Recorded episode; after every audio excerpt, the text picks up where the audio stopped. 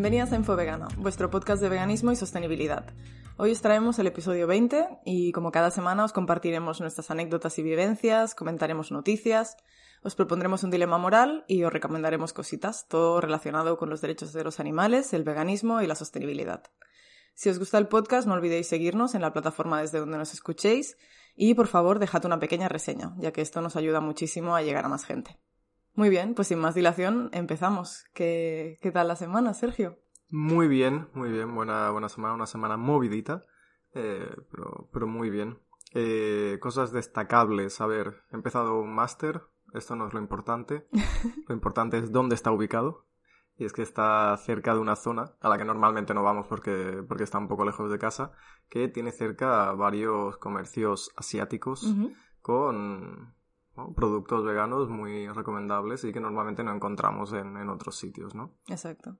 Entonces ahí pues eh, al salir pues voy ahí tiki tiki tiki, voy con mi bolsita y voy a... Yo voy al máster solo para poder ir luego a comprar allí. y allí compramos pues... ¿Qué compramos la última vez? Compramos... Bueno, cantidades ingentes de tofu. De tofu, sí. Además muy bien de precio, la verdad. Sí, sí que no tiene nada que ver con, con el tofu de otros supermercados, por ejemplo. Eh, también hemos comprado pak choi en cantidades ingentes, que es algo que no solemos encontrar o que no sabemos buscar tampoco. Igual sí que la, tenemos cerca de casa, pero no sabemos dónde está. Eh, y además está muy rica y... Importante porque tiene bastante calcio. Sí, sí, sí, súper bien. Y luego hay una serie de... Tienen, bueno, varios congeladores que, que los tienen dedicados a productos veganos y vegetarianos. Hay que andarse un poco con ojos, sobre todo a mirar los ingredientes, que no te cuelen ahí un poco de suero de leche en, algún producto. es en todas partes, Que es lo típico. Eh, pero sí, pero tienen pues albóndigas veganas o productos tipo pollo veganos y cosas así que, que están muy ricos, que está todo muy bien de precio, tienen yozas y cosas así un poquito diferentes y la verdad es que una fantasía. O sea que... Sí, porque es súper práctico y lo que comentabas además está súper bien de precio y, y, te abre la puerta a un montón de opciones veggies que no hay en, en otros sitios, ¿no? Sí, sí, totalmente. Eh, ¿Qué más? ¿Qué más? Pues, ah, por ejemplo, mi padre nos sorprendió esta semana, nos, nos, visitó y él es pastelero de toda la vida. Lamentablemente no es pastelero vegano. Pero bueno, ¿qué vamos a hacerle? No se puede tener toda la vida. Eh, pero sí que nos sorprendió y trajo un pastel vegano que normalmente, bueno, donde trabajan no tenían opciones, pero se ve que sí que han empezado a hacer ese pastel vegano, lo trajo para que lo probáramos y la verdad es que Está súper rico. Está bastante bueno. Sí, un bizcocho así como de chocolate, ¿no? Tiene como nata vegetal por encima y nueces. Está súper rico. Está súper bueno.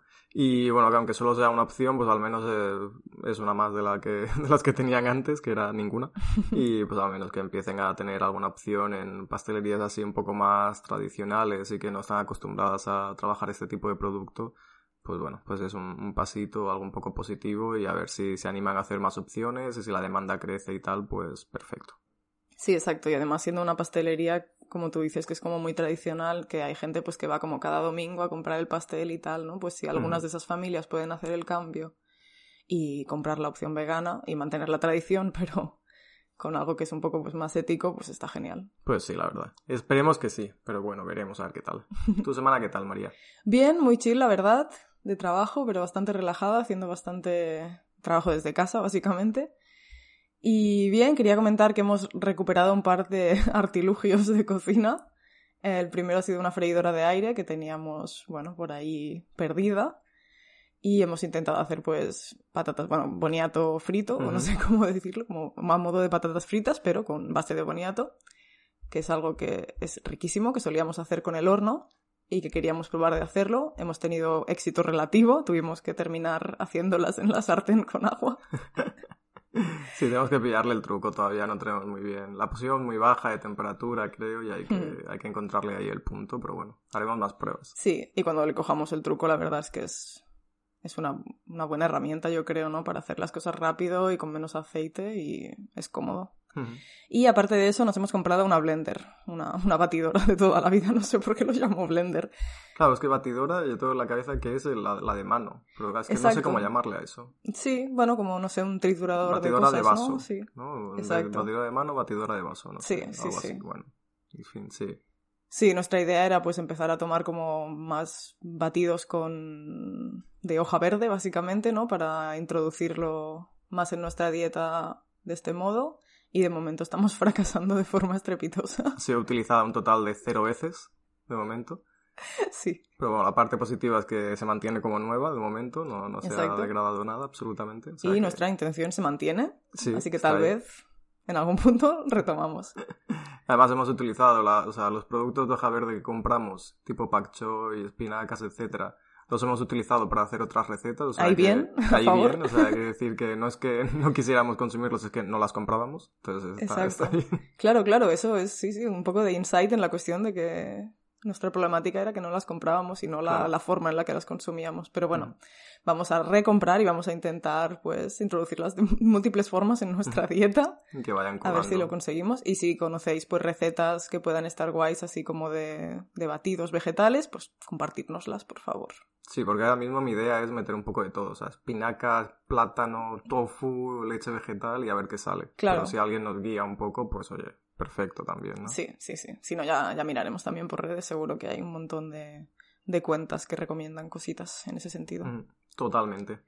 Muy bien, pues antes de empezar con las noticias, ¿qué te parece si repasamos el dilema moral y el impacto que ha tenido en nuestras redes?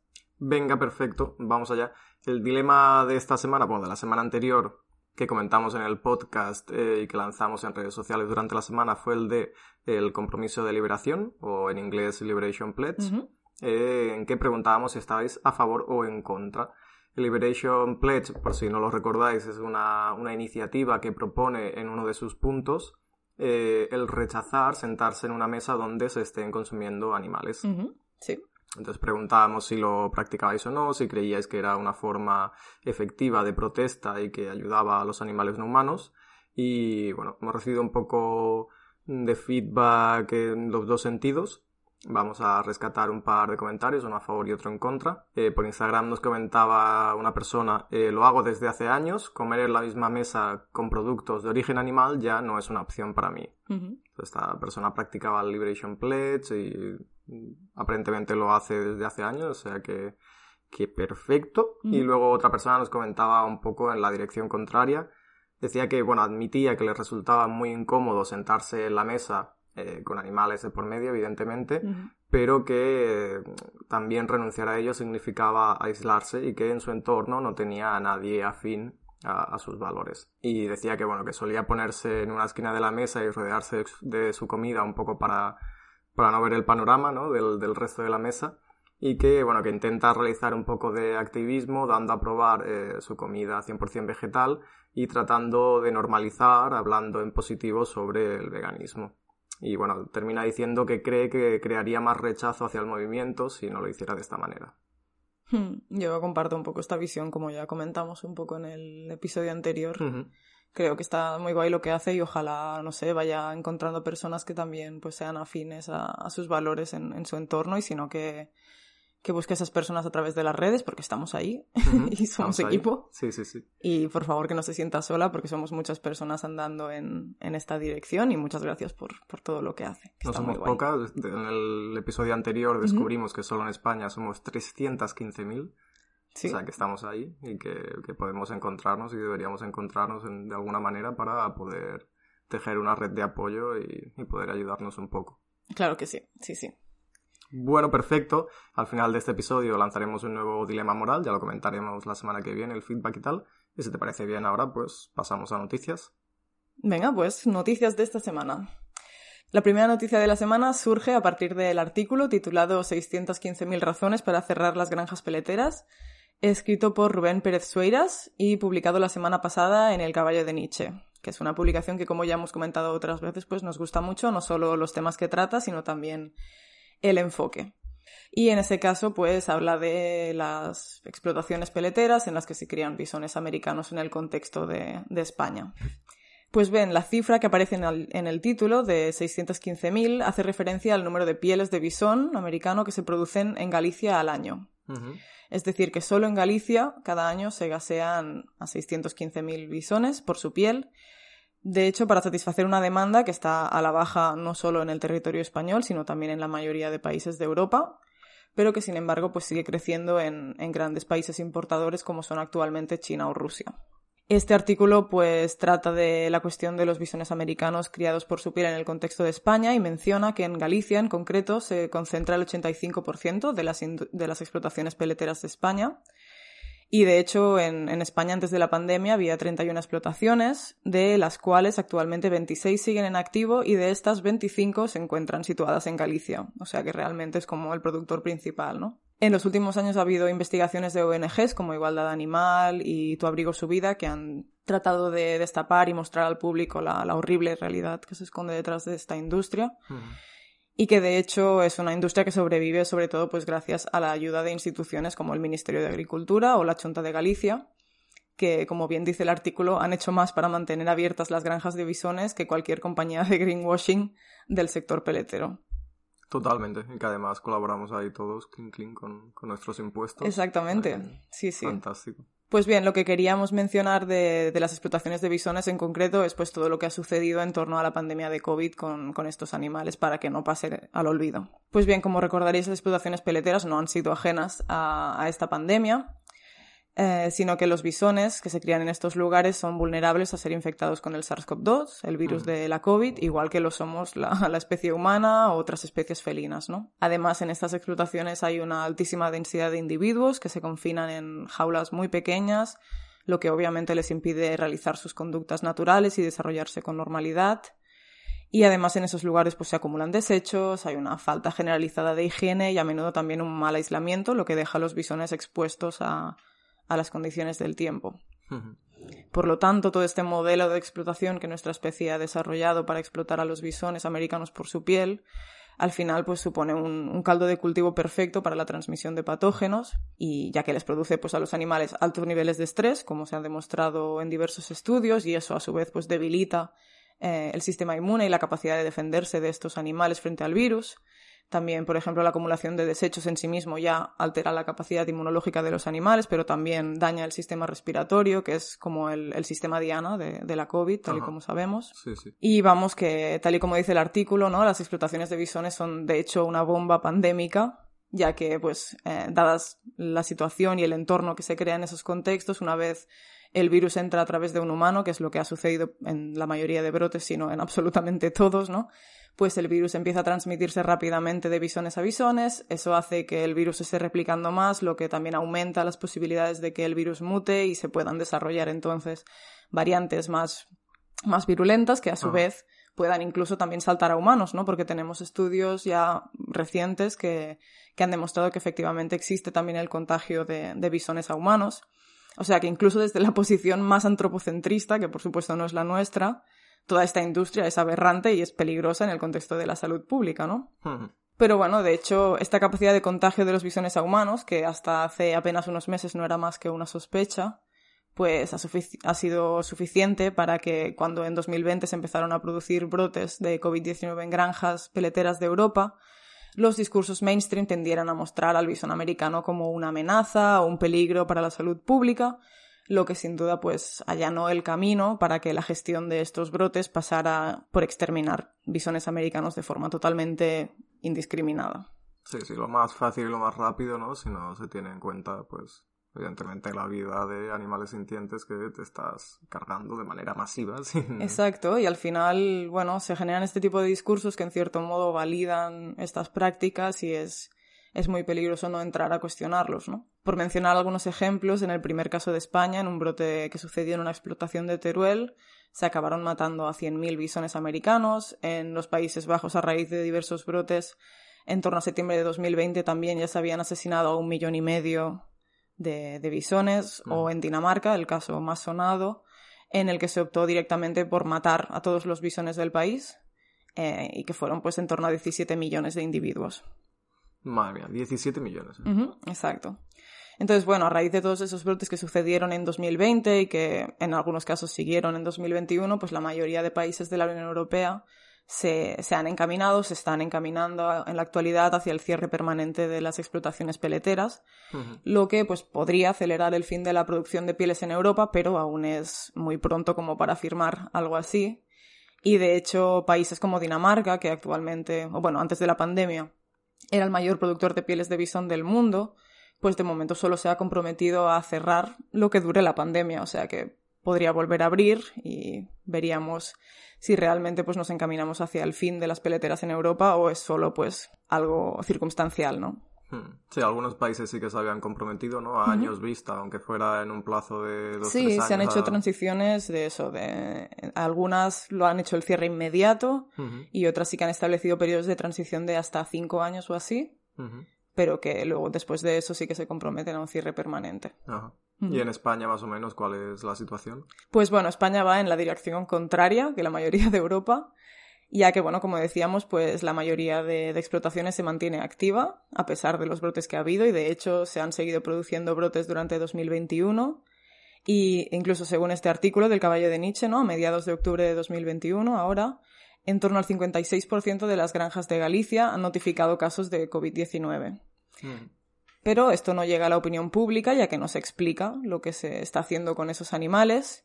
Tal vez pues podría ser para evitar una, una reacción social negativa. Ajá. Pero vamos, que está, se han confirmado brotes en la mitad de las explotaciones de Galicia, que tiene pues prácticamente la totalidad de explotaciones de nuestro Sí, país. sí, está ahí todo. Ante esta situación, los propietarios no han hecho absolutamente nada para resolverlo. Y de hecho, mm, tras diversos brotes han defendido siempre la idea de mantener las explotaciones abiertas, un poco bajo el pretexto de no perder lugares de trabajo, ¿no? Lugares de trabajo que por otra parte son absolutamente precarios, como ya sabemos, aparte de ser horribles a nivel ético para las personas que están trabajando allí. Y además, en las circunstancias actuales también pues, suponen como un plus de peligrosidad por toda la situación de- del COVID. Y en la misma línea, la administración pública también está ocultando lo que pasa con esos bisones, ya que no se publica lo que se está, cómo se están gestionando los brotes. Y de hecho, pues protegen a los propietarios en tanto de que cuentan que los protocolos de prevención que se han implementado funcionan y que los brotes están controlados. Algo que obviamente no es así, porque si no, ¿cómo se explica que se hayan producido casos en la mitad de explotaciones de Galicia? Sí, sí, totalmente. No, encima siempre la justificación económica, ¿no? Por, por encima de absolutamente todo, de vidas de animales no humanos, de Hmm. vidas humanas, de, bueno, en fin, lo de siempre. Sí, no, y se suma pues eso al discurso especista que se ha articulado en torno a eso, ¿no? Que un, un interés humano, ¿no? Pasa encima de un interés mayor de los animales, que es obviamente el de mantener su vida, ¿no? Pero claro, es más importante mantener unos trabajos absolutamente precarios y terribles que, que preocuparnos por los animales, pero vaya. Ujú. Entonces, lo que comenta el artículo, eh, especialmente es las perspectivas que tienen estos bisones en, España. Y está bien porque lo hace tanto desde la visión del lobby peletero como desde la perspectiva un poco del movimiento animalista y creo que es importante comentarlo, ¿no? Por una parte, la solución del lobby peletero es, es bastante increíble. Es eh, la propuesta de vacunar a los bisones americanos, básicamente para poder seguir explotándoles y comercializándoles por sus pieles como si no hubiera otras problemáticas asociadas a la industria peletera, ¿no? Como pues la fragante vulneración de los derechos de esos animales, la crueldad en las prácticas o incluso pues la contaminación ambiental que supone este tipo de industrias. Pero vamos, la idea es vacunar a bisones para mm, despellejarlos poco después. Genial, fantástico. Exacto.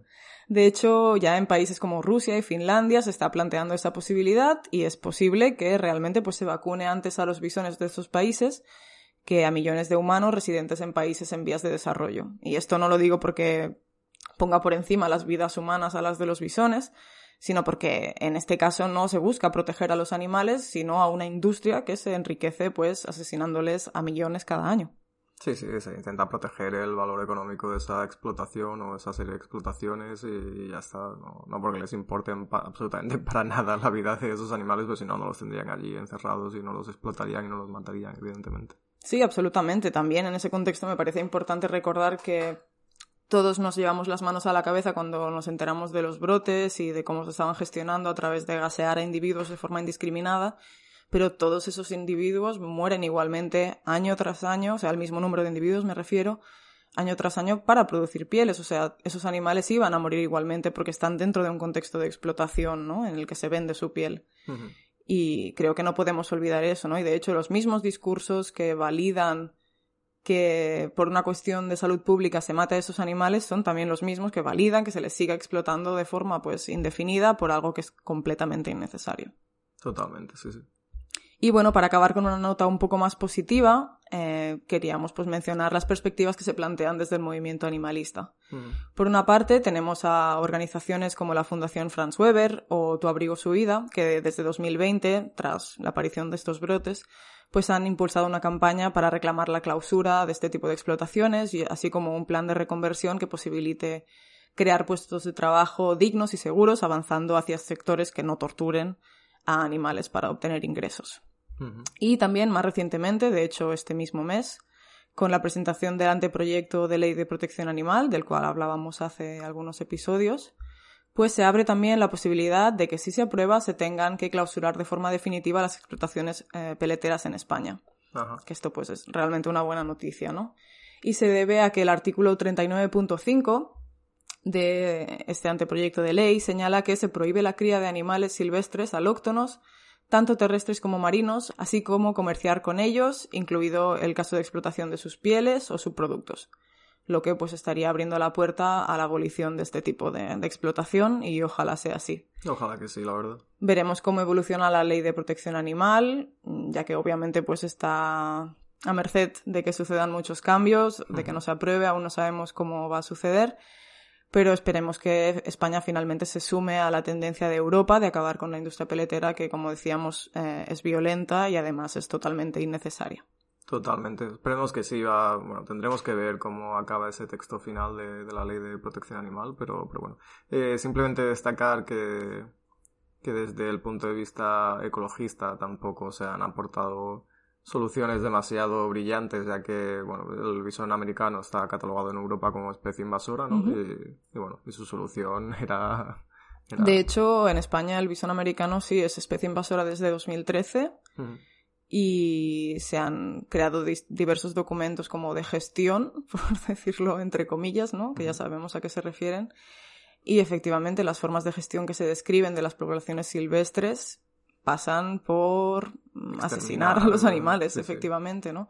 Y bueno, esto también nos pone un poco, pone de relieve la idea también de que hay ciertas vidas animales que seguimos considerando por encima de otras, ¿no? Como es el caso de algo tan arbitrario como el lugar en el que nace un animal o, de dónde era originariamente su especie, ¿no? Mejor dicho que esto actualmente, después de todas las migraciones humanas y animales, no sé yo si tiene mucho sentido hablar de especies autóctonas y foráneas o incluso invasoras, ¿no? Que tiene como esta connotación casi de como de colonización un poco extraña y como atribuir a los animales estas estos roles, ¿no? Como mm. de, de, buenos o de malos, no sé, creo que, que, sobra y que es inapropiado. Y en muchos casos cuando hemos sido los propios humanos los que hemos introducido según qué especies en según qué lugares, ¿no? Y los hemos obligado a, a, migrar de un sitio a otro o a establecerse en otro, en otro sitio. Entonces, y luego somos nosotros los que lo, lo catalogamos como especie invasora y aplicamos medidas de, de gestión, entre comillas, que pasan por exterminarlos cuando nos empiezan a molestar, ¿no?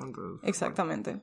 Sí, también el hecho este, ¿no? De que toda la especie es especie invasora, ¿no? Como es como, bueno, ok, pero dentro de este paraguas de especie hay individuos que sienten de forma, pues eso, única, que tienen sus personalidades, sus vidas, ¿no? Y como, no sé, creo que hay que poner en relevancia, pues eso, ¿no? El, el valor moral o ético de los individuos por encima del de las especies, en tanto que son los individuos los que sufren y no las especies, que al final es un constructo, ¿no?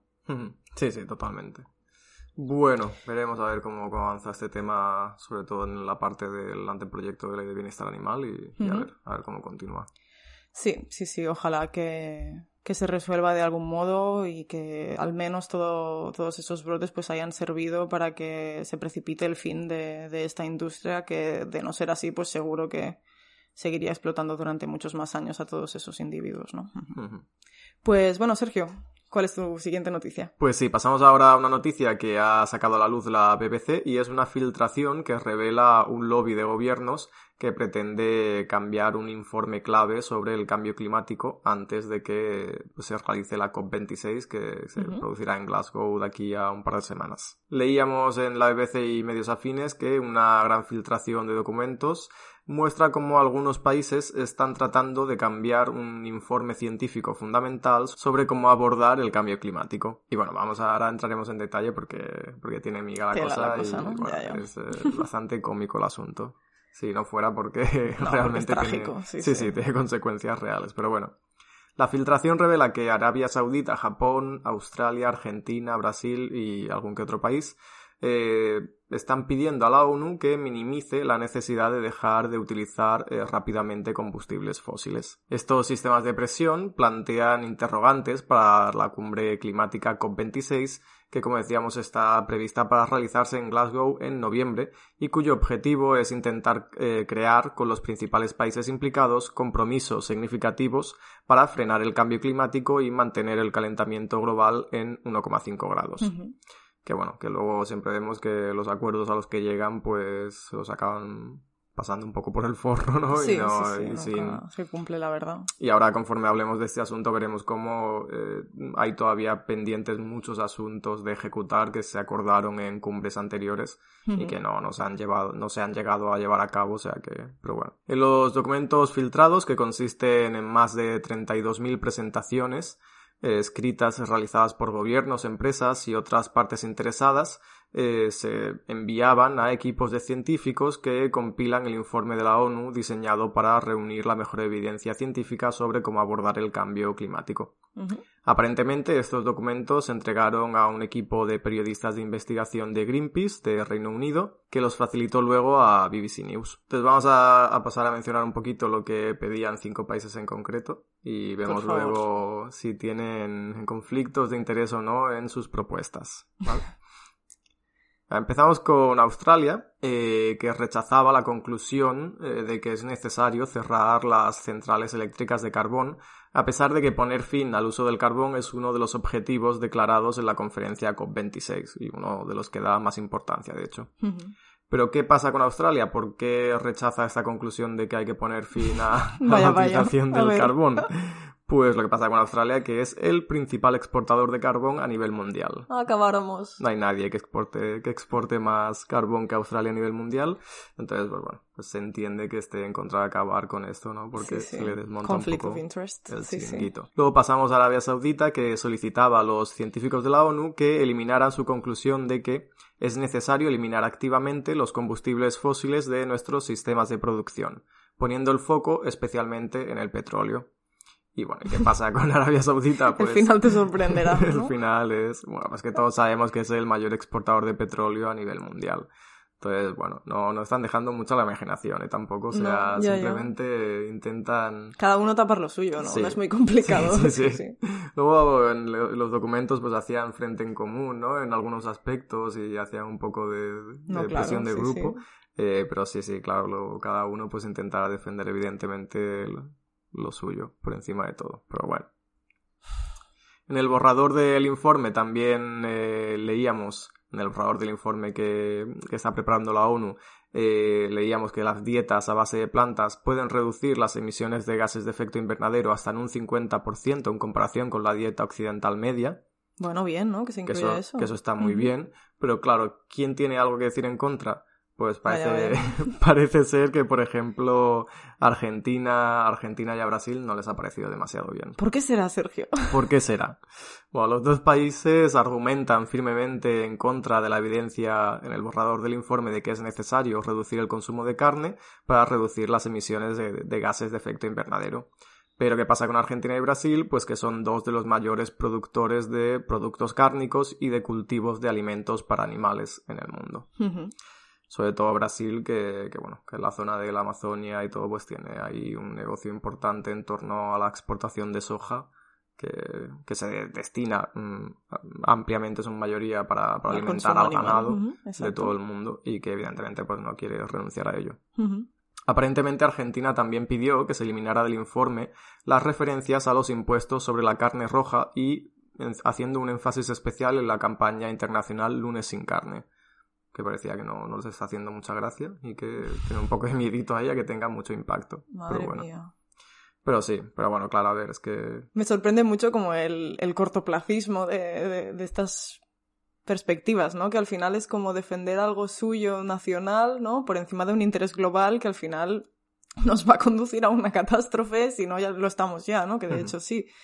Y es, es bastante sorprendente que se pasen por encima, bueno, como siempre, ¿no? Intereses económicos, momentáneos, eh, por encima de, de la salud de todo el planeta, que nos implica, pues, al resto de animales y a nosotras también, ¿no? Sí, sí, totalmente. Pero bueno, claro, es que, es que esto lo hacen, estos informes los, los hacen personas que están ampliamente implicadas en todo esto, que tienen intereses volcados en, pues en todo el tema de ya sea petróleo, eh, cultivo animal, etcétera, y que no tampoco no hablan en nombre de la sociedad o no hablan en nombre de un estado, al final hablan en nombre de sus propios intereses y evidentemente pues miran en el corto plazo y en lo que les va a reportar beneficio en, en poco tiempo. Pero... Pues es extraordinariamente problemático que esta gente tenga voz en, Sí, sí, en nada, básicamente, ¿no? Sí, sí, es la base de, de nuestro sistema.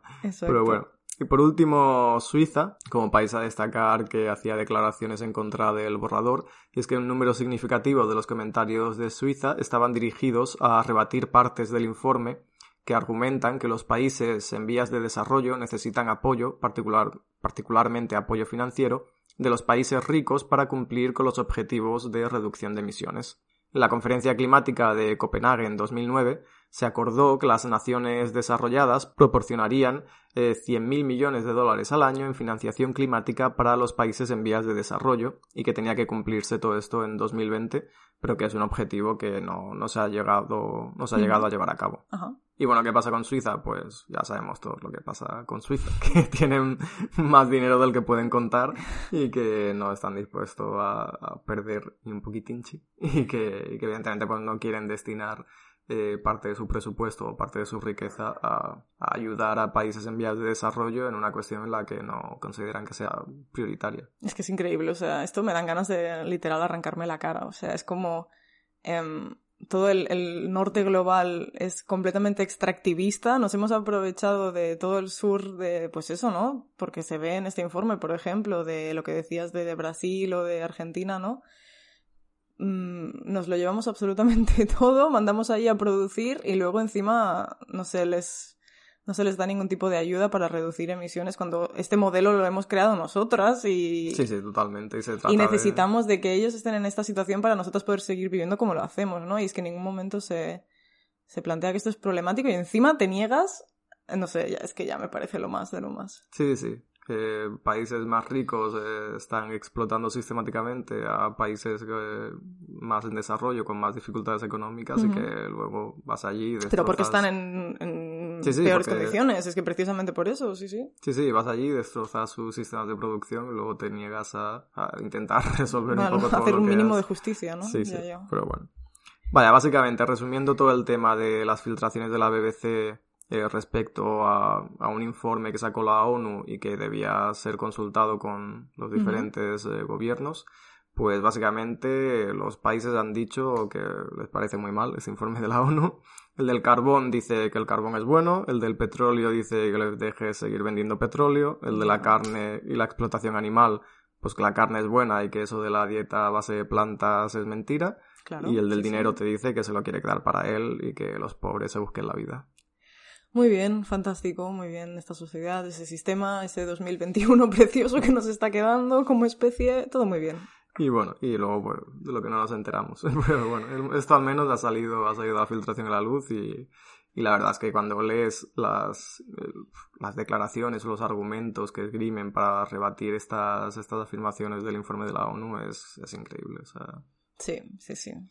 Pero bueno, ya veremos en qué queda todo esto. Ya desde, desde el Comité Científico de la ONU eh, han dicho que, que evidentemente estas eh, recomendaciones o estos rechazos que hacen en parte estos países al informe no son vinculantes y que, que, bueno que los tendrán en cuenta en la medida que lo tengan que tener en cuenta si se demuestra con eh, estudios y está avalado científicamente, pero que no, no quiere decir que se traslade luego al texto final o a las proposiciones finales. No, no, por supuesto, pero es que solo que tengan voz ya me parece increíble para decir este tipo de, bueno, de barbaridades. Sí, sí. sí, pero bueno, la COP26 es en, en un par de semanas, estaremos atentas un poco a, a resoluciones finales, a los acuerdos a los que se lleguen, sobre todo lo que concierne a pues al tema de la explotación animal, al tema sobre todo de, de, las dietas. Por supuesto. Y a ver si, se, si sale alguna resolución eh, que vaya un poco encaminada en este sentido.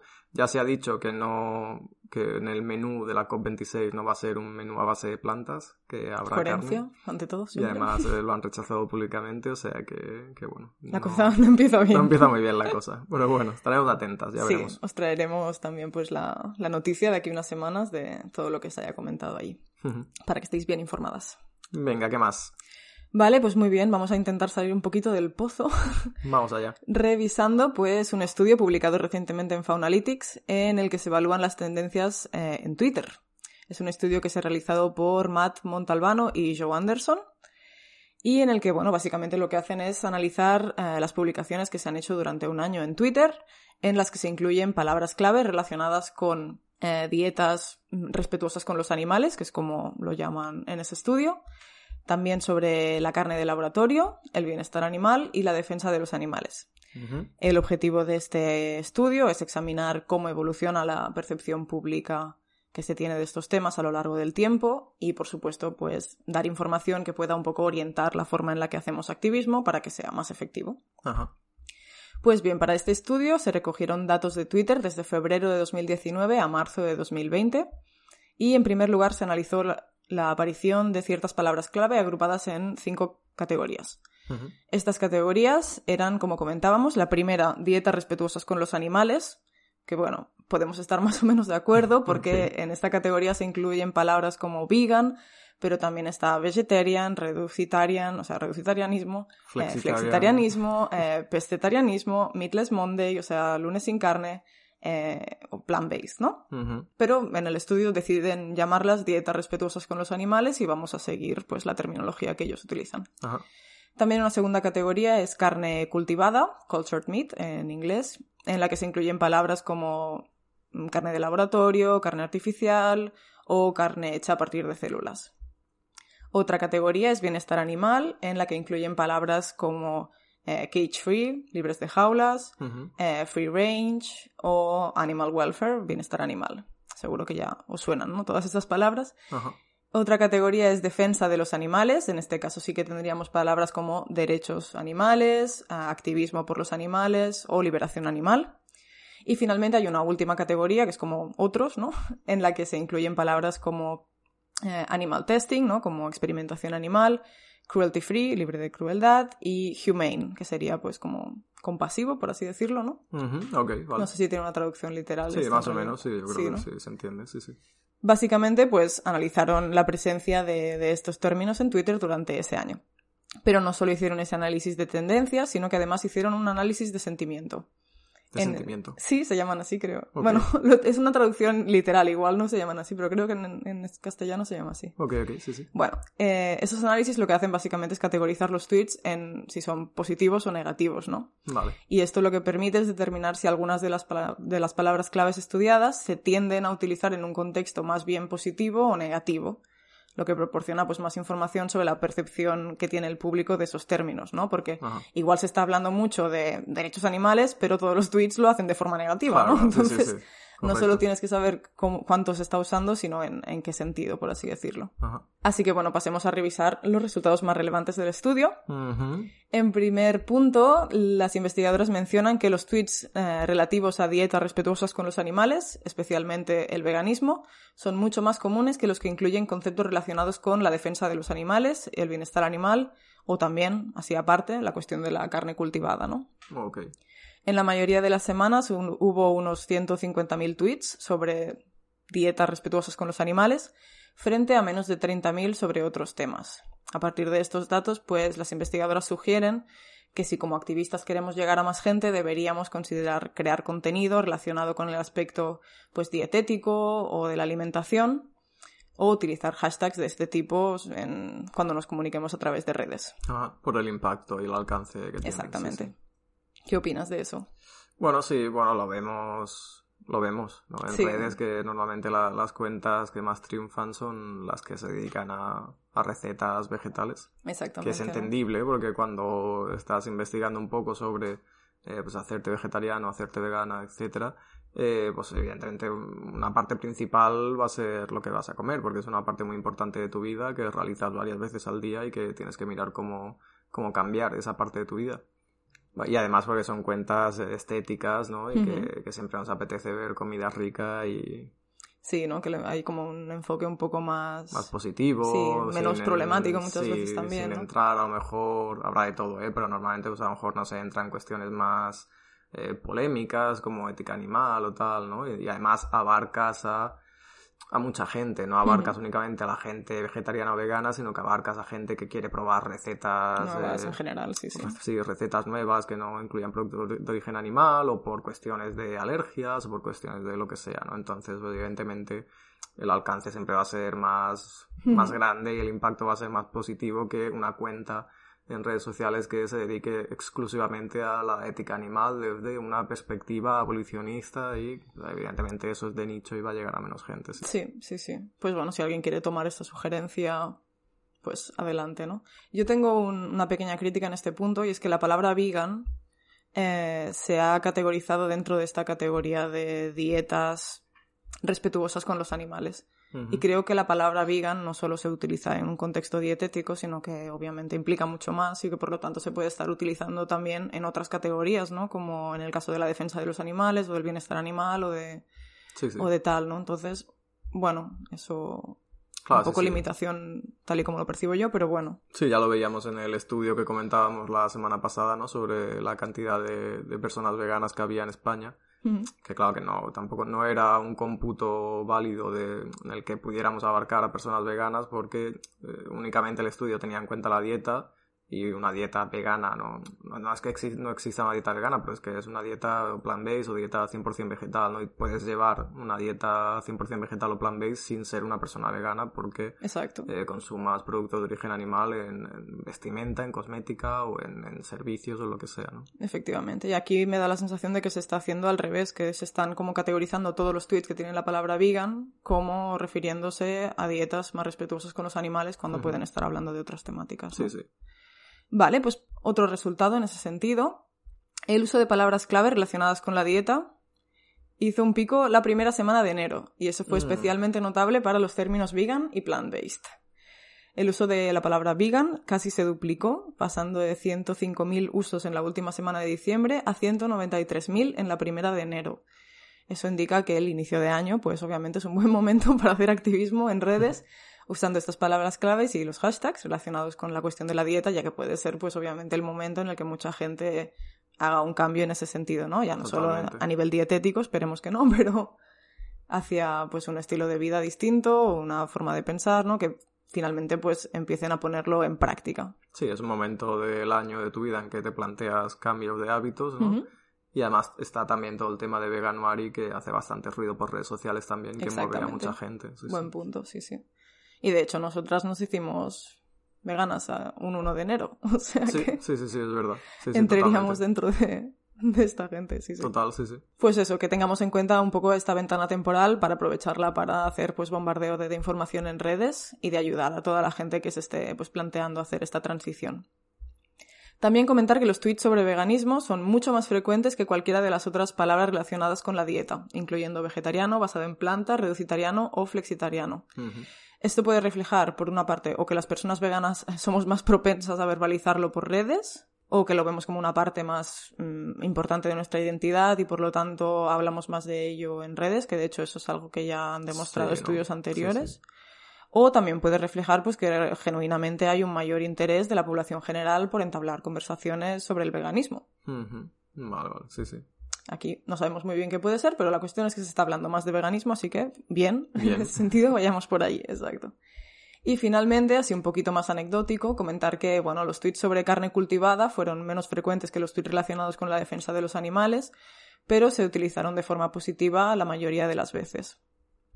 También es destacable que el término carne de laboratorio, aunque se utilizó con más frecuencia al principio del estudio, se redujo considerablemente y siguió disminuyendo, lo que puede ser resultado de campañas contra el uso de términos como que se consideran como un poco clínicos, ¿no? Al final como carne de laboratorio o carne in vitro.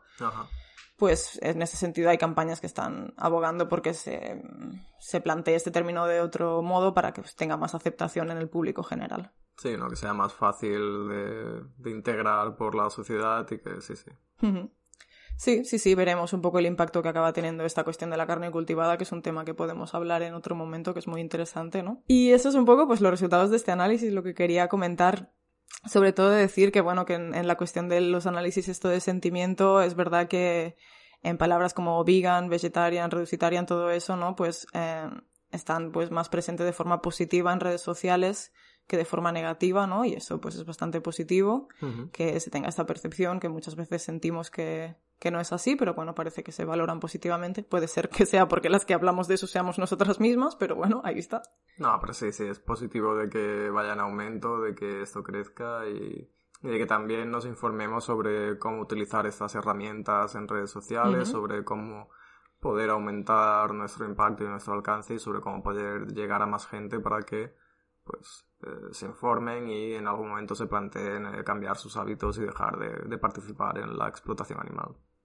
Absolutamente, sí, porque lo que comentamos muchas veces, ¿no? Que la puerta, la puerta de entrada puede ser muchas, puede ser un cambio de dieta por una cuestión de salud o de preocupación medioambiental, pero que muchas veces cuando, bueno, pues como han demostrado estudios, cuando dejas de participar en unas prácticas que son violentas, que son abusivas, pues resulta mucho más fácil para uno mismo reconocer que, estaba participando en algo que efectivamente era violento, ¿no? Y ya no solo cambias las prácticas, sino también la creencia que tienes sobre aquello. O sea que puede ser que a través de, pues eso, de una preocupación de salud o de medio ambiente acabes pues también implicado en la cuestión de la ética animal.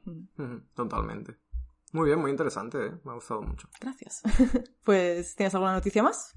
Eh, sí, vamos a, con la última noticia.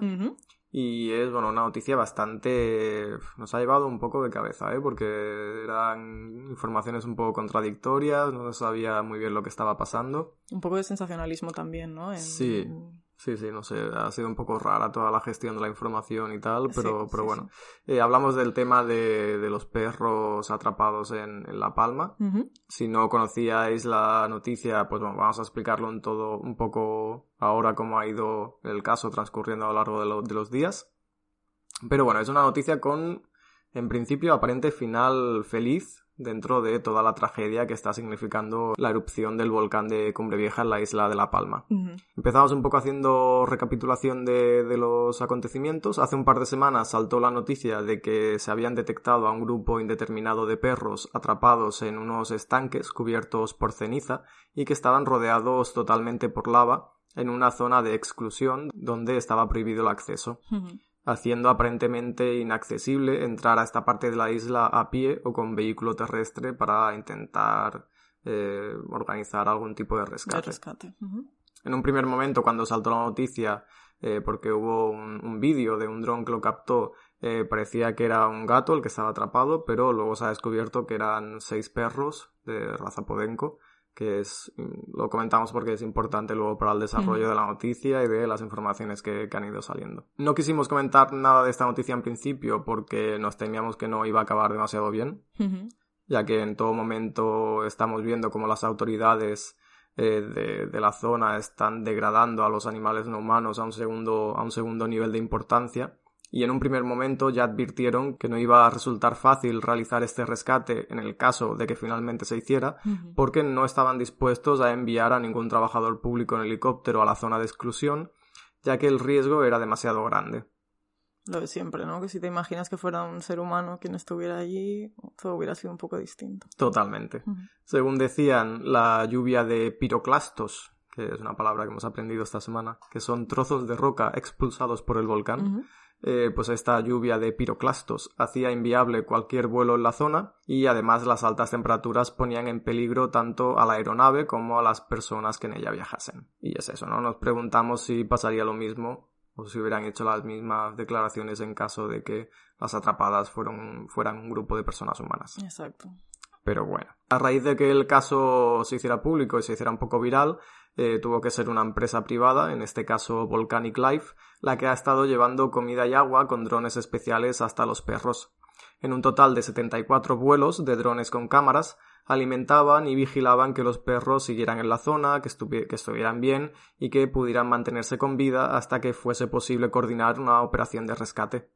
Fue durante estos vuelos cuando finalmente pues se descubrió que eran, que eran seis podencos los atrapados en la zona y se empezaron a, a poder captar imágenes con más calidad y a identificarlos mejor. En paralelo a todo esto, la empresa Aerocámaras, que son especialistas en drones, con el apoyo de la organización leales.org, financiaron y pusieron en marcha un operativo de rescate con drones que podían soportar hasta 15 kilos de peso. Durante días eh, lo tenían todo preparado, pero no podían actuar sin el previo consentimiento de las autoridades gubernamentales que no llegaba nunca. La autorización, que debía ser concedida por la Dirección Técnica del Plan de Emergencias Volcánicas de Canarias, tras valorar las condiciones del volcán y las meteorológicas, decidió al final que se pudiera hacer un, martes por la tarde. Pero pasaron tantos días desde que se planificó el rescate hasta que finalmente dio la autorización que parece ser que alguien pues se ha adelantado y ya actuado por su cuenta. Justicia por la mano. sí, sí. Sí, sí, totalmente. Eh, según eh, declaraciones que hizo Volcanic Life, la empresa que les llevaba comida y agua, dijeron que nuestra única preocupación ha sido la de alimentar a los animales durante 11 días hasta el pasado lunes, en el que realizamos un total de 74 vuelos. Los vídeos y la información de las operaciones se trasladaban al puesto de mando de emergencias. La información que podemos dar es que desde el pasado lunes no hemos visto a ninguno de los perros en la zona. Así que, según esto, las autoridades conocían desde el lunes que los perros ya no estaban, pero se decidió seguir con todos los permisos para proceder al rescate mediante el dron especial que habían dispuesto para ello.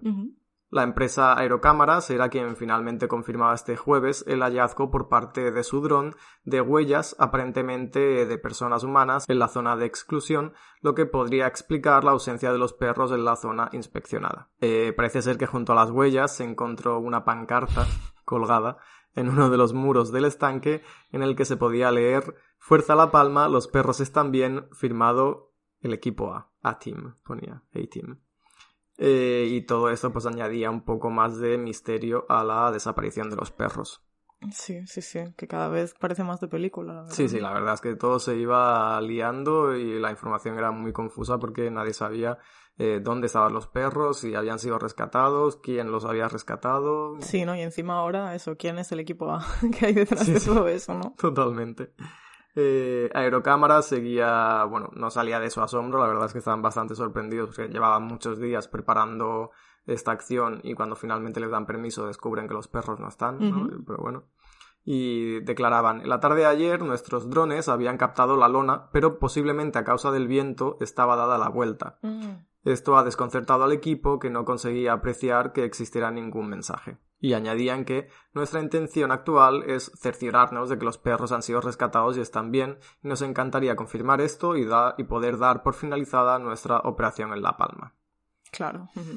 Pero bueno, la pregunta es, ¿los perros están bien? Esa es la pregunta, realmente, porque realmente es lo que, lo que nos importa.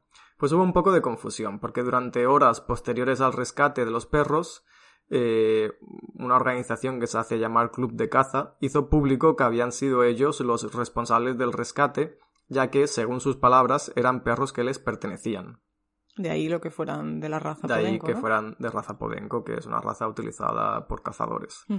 Eh, entonces, a ver, podía cuadrar, porque, porque podían ser perros utilizados para cazar, que esas personas, eh, tras la explosión del volcán, hubieran abandonado a esos perros y que al hacerse viral la situación de los perros y un poco por presión mediática y, miedo a represalias legales, hubieran decidido finalmente sacar a los perros de manera legal de la zona de exclusión.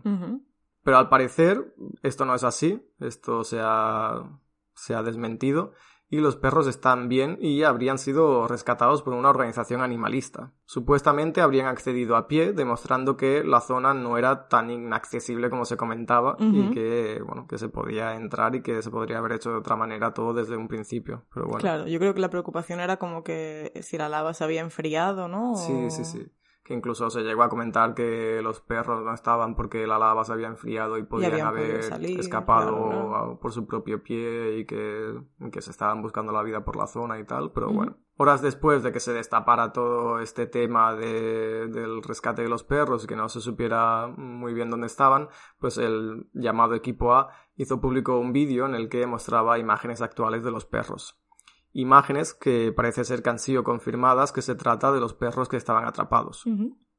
Eh, aparentemente en total se han podido rescatar a seis perros vivos que se encuentran a salvo y en aparente buen estado, según ha podido confirmar Diario Animalista. que también destaca que lamentablemente pues uno de los perros finalmente habría fallecido por las condiciones en las que se encontraban atrapados.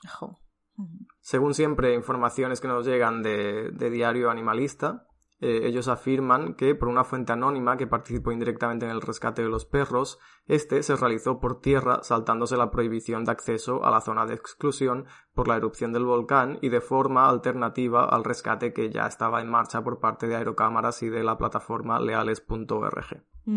Esta misma fuente ha asegurado al diario que el rescate no se realizó de una sola vez, sino que se realizó en varias tandas entre el domingo y el martes que se llevó a cabo durante la noche, aprovechando la luz de la luna llena y sin que pudieran ser captados por las autoridades. Así, eh, leales.org, quien habría organizado también este rescate, ha asegurado en un comunicado que abrimos comillas, cazadores intentan atribuirse el mérito sin mostrar ni una sola prueba. Parece ser que desmintiendo así todo el hmm. tema de los cazadores que habrían intentado atribuirse el mérito del rescate, pues seguramente para lavar un poco su imagen. Después de abandonarlos, que tampoco... Claro, es que no, no, sí, no entendemos muy bien esta parte tampoco, cuál era la intención de, de, este, de esta organización de cazadores, de si lavar un poco su imagen y, ¿no? y aparentar que se preocupaban Es que ha sido tan confuso todo, o sea, es como que yo aún estoy en modo que no me creo nada. Ya, ya, bueno, un poco sí, sí. Un poco extraño todo, pero bueno. Parece ser que los perros, según las informaciones, si nos fiamos de lo que dice en Diario Animalista, que parecen afirmarlo con mucha rotundidad y que tienen y que por diferentes vías han recibido confirmación de todo, pues parece ser que los perros están bien,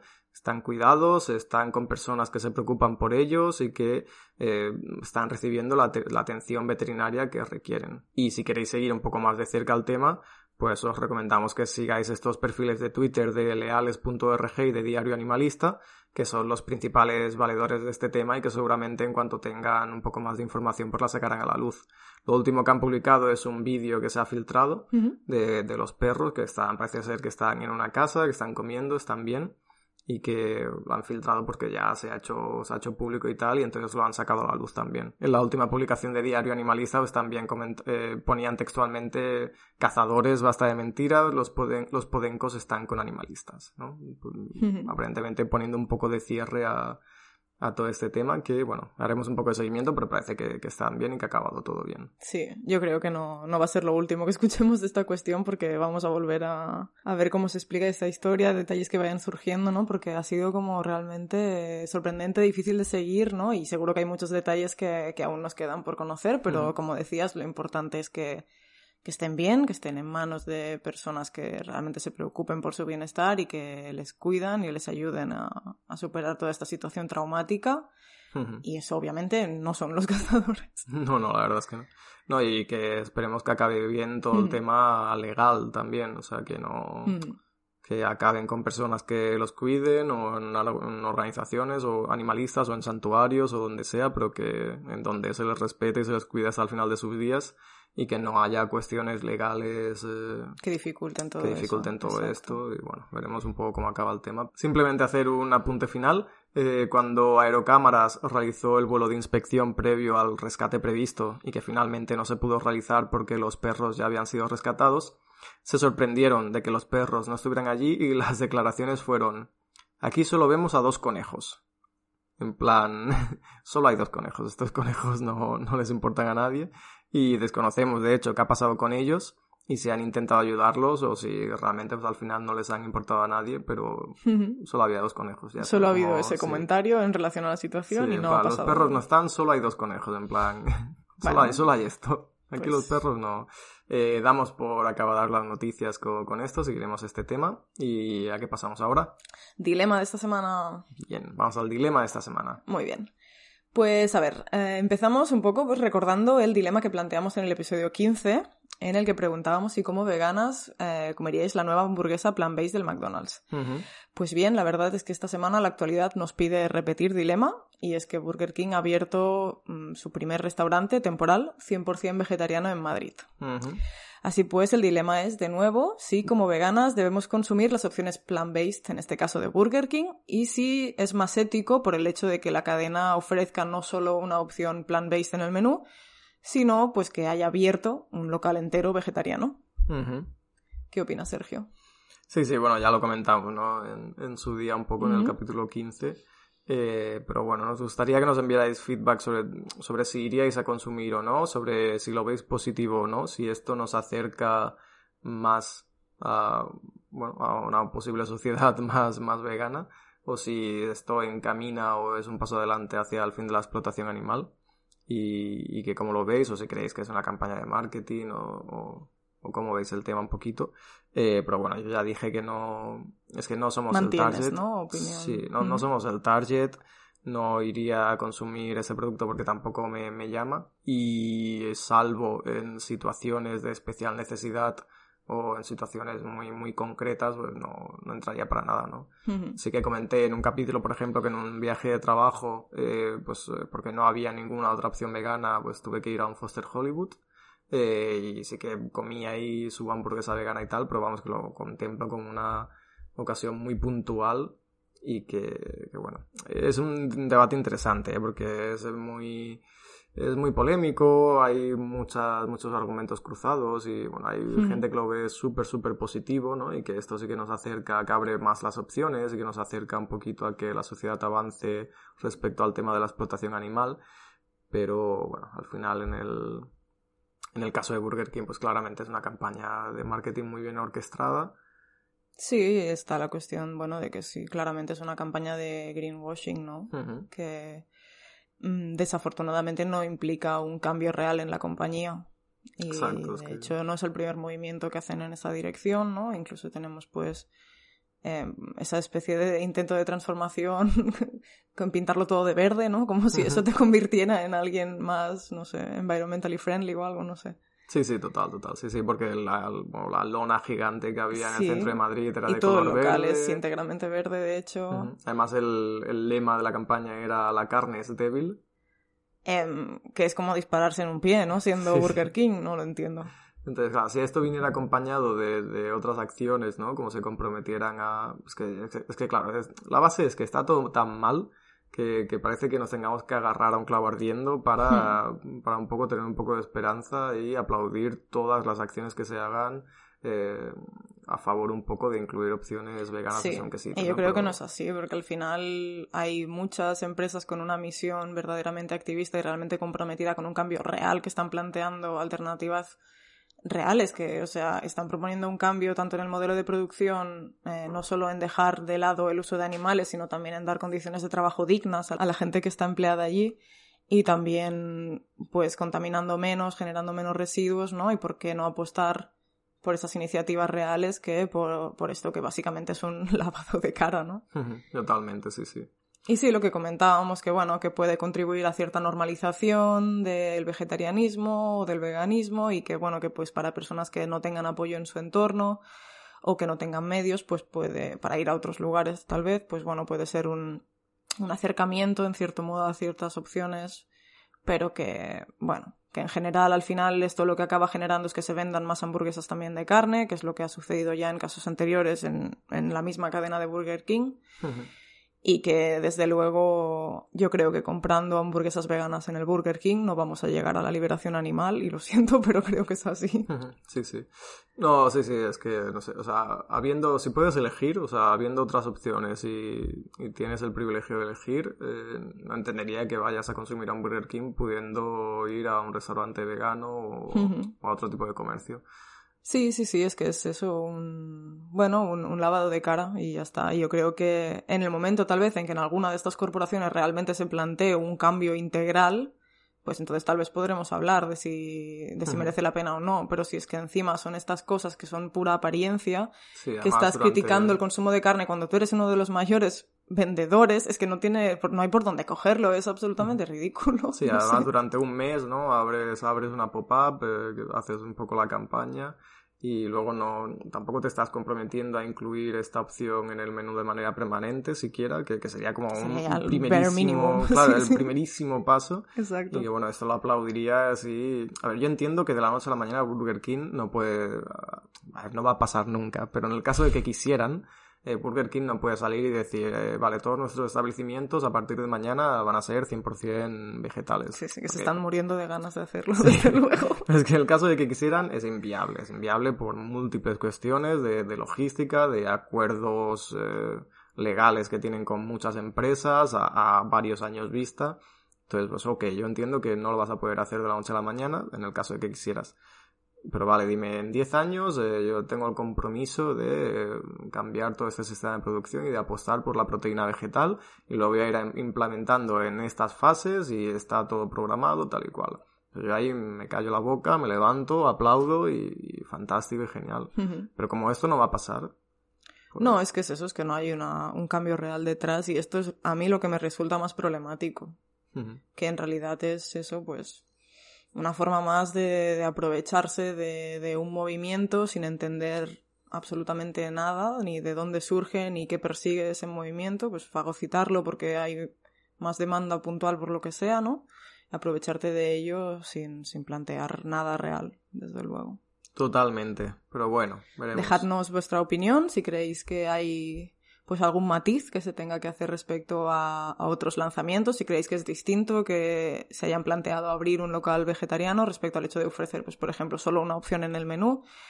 Y bueno, pues eso nos gustaría saber cómo, cómo lo percibís vosotras. Así que en nuestras redes, dejadnos lo que penséis. Sí, evidentemente cada cual es libre de consumir lo que le parezca y si se muere de ganas de probarlo pues adelante, pero que es eso, que habiendo opciones. Pero bueno, sí, sí, hacernos llegar feedback y comentamos en el próximo episodio del podcast y a ver, a ver qué sale de todo esto. Sí, como siempre, por favor, tratemos de que se genere un debate que sea sano, que aporte y que no, bueno, que no vejemos a nadie, porque todas las opiniones, pues bueno, son, son válidas. ¿Qué más? ¿Pasamos a las recomendaciones? Venga, pues empiezo yo si te parece. Perfecto.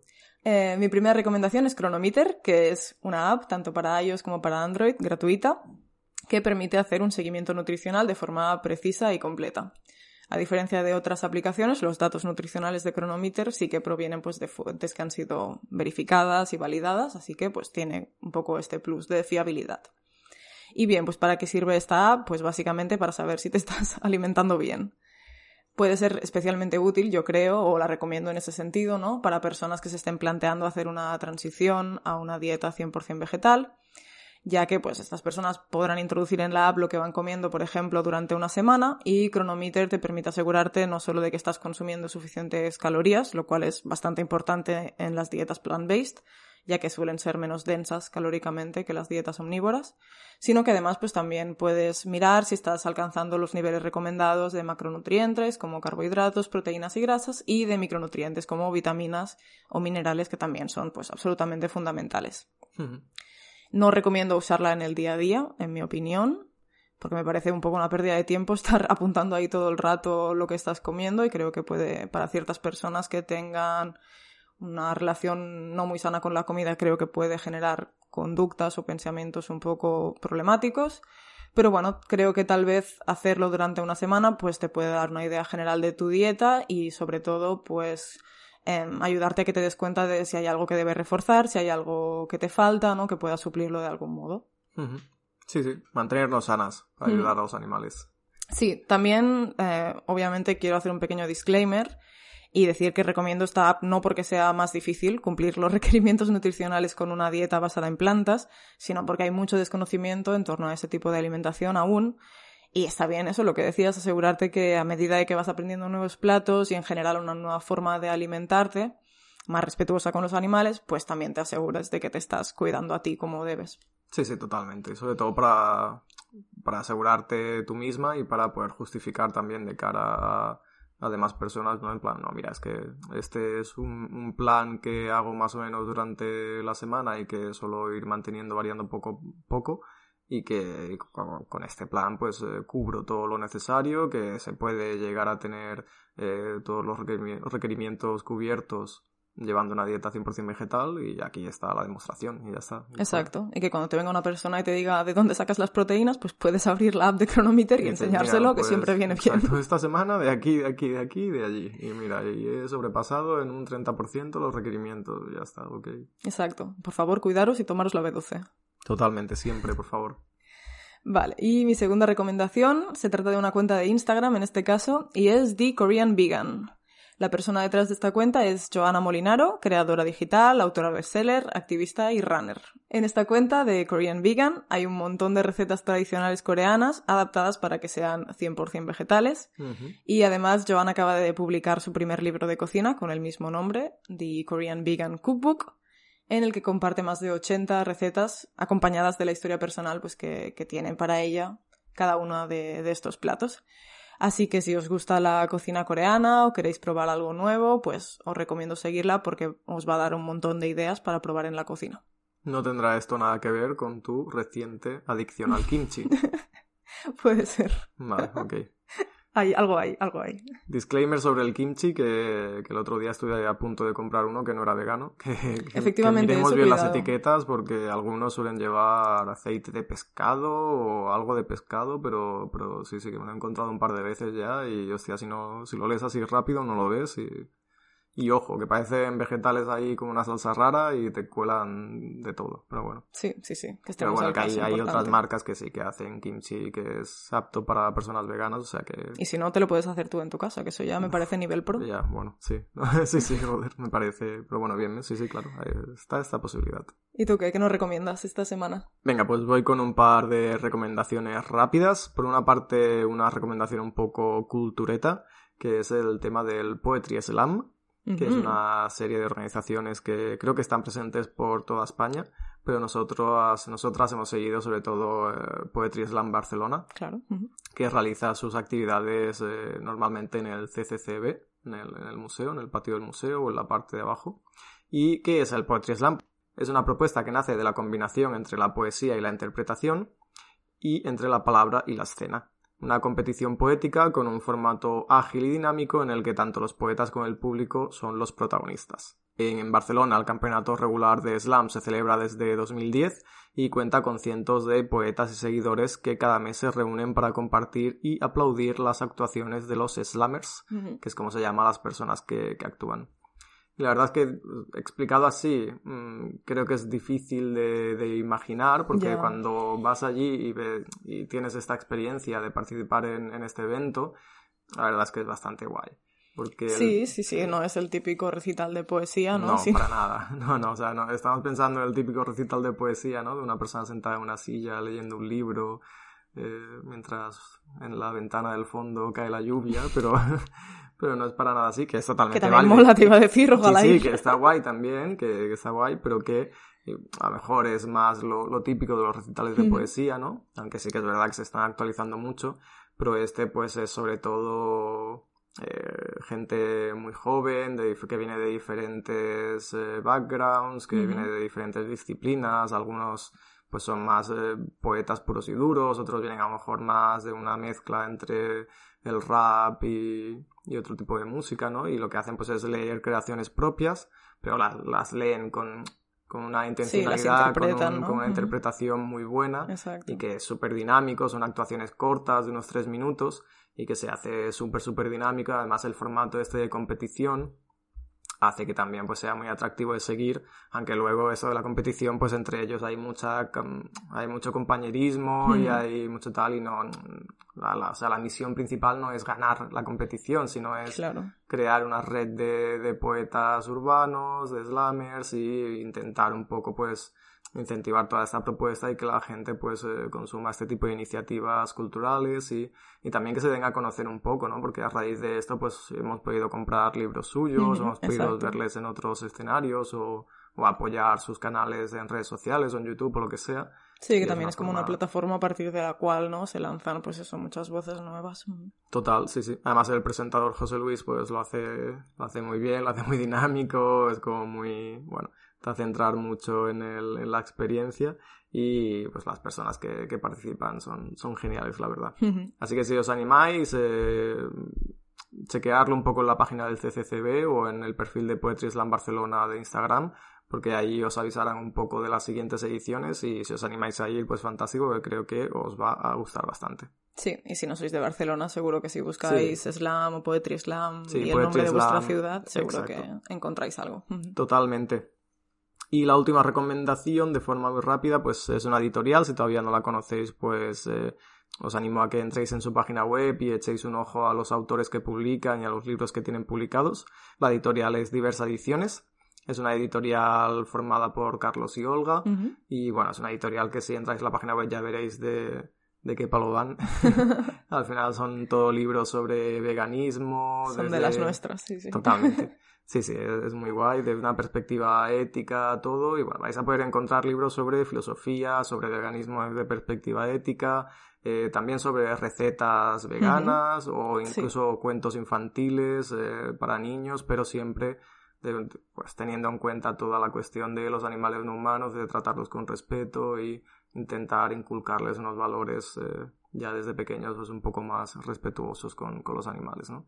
La verdad es que es un proyecto súper guay y os animamos a comprar alguno de sus libros que seguro que os van, os van a encantar. Sí, porque es una forma de apoyo muy guay, la verdad es que es un proyecto increíble y felicidades por apostar por todo eso y cualquier persona que se esté pues eso iniciando en el movimiento y quiera un poco entender mejor, pues eso, la filosofía que hay detrás de, de, la cuestión de los derechos de los animales, incluso desde distintas ramas, ¿no? Como decías, desde la psicología, desde la filosofía, pues que chequee la web porque seguro que hay un libro para, para él o para ella. Sí, sí, es importante apoyar este tipo de iniciativas porque no debe ser fácil eh, tirar adelante un proyecto de estas características, una editorial muy especializada en temas de, de, veganismo, ética animal, etcétera y desde aquí, pues, eh, todo nuestro agradecimiento y la medida que podamos, pues que les ayudemos un poquito a sacarlo adelante.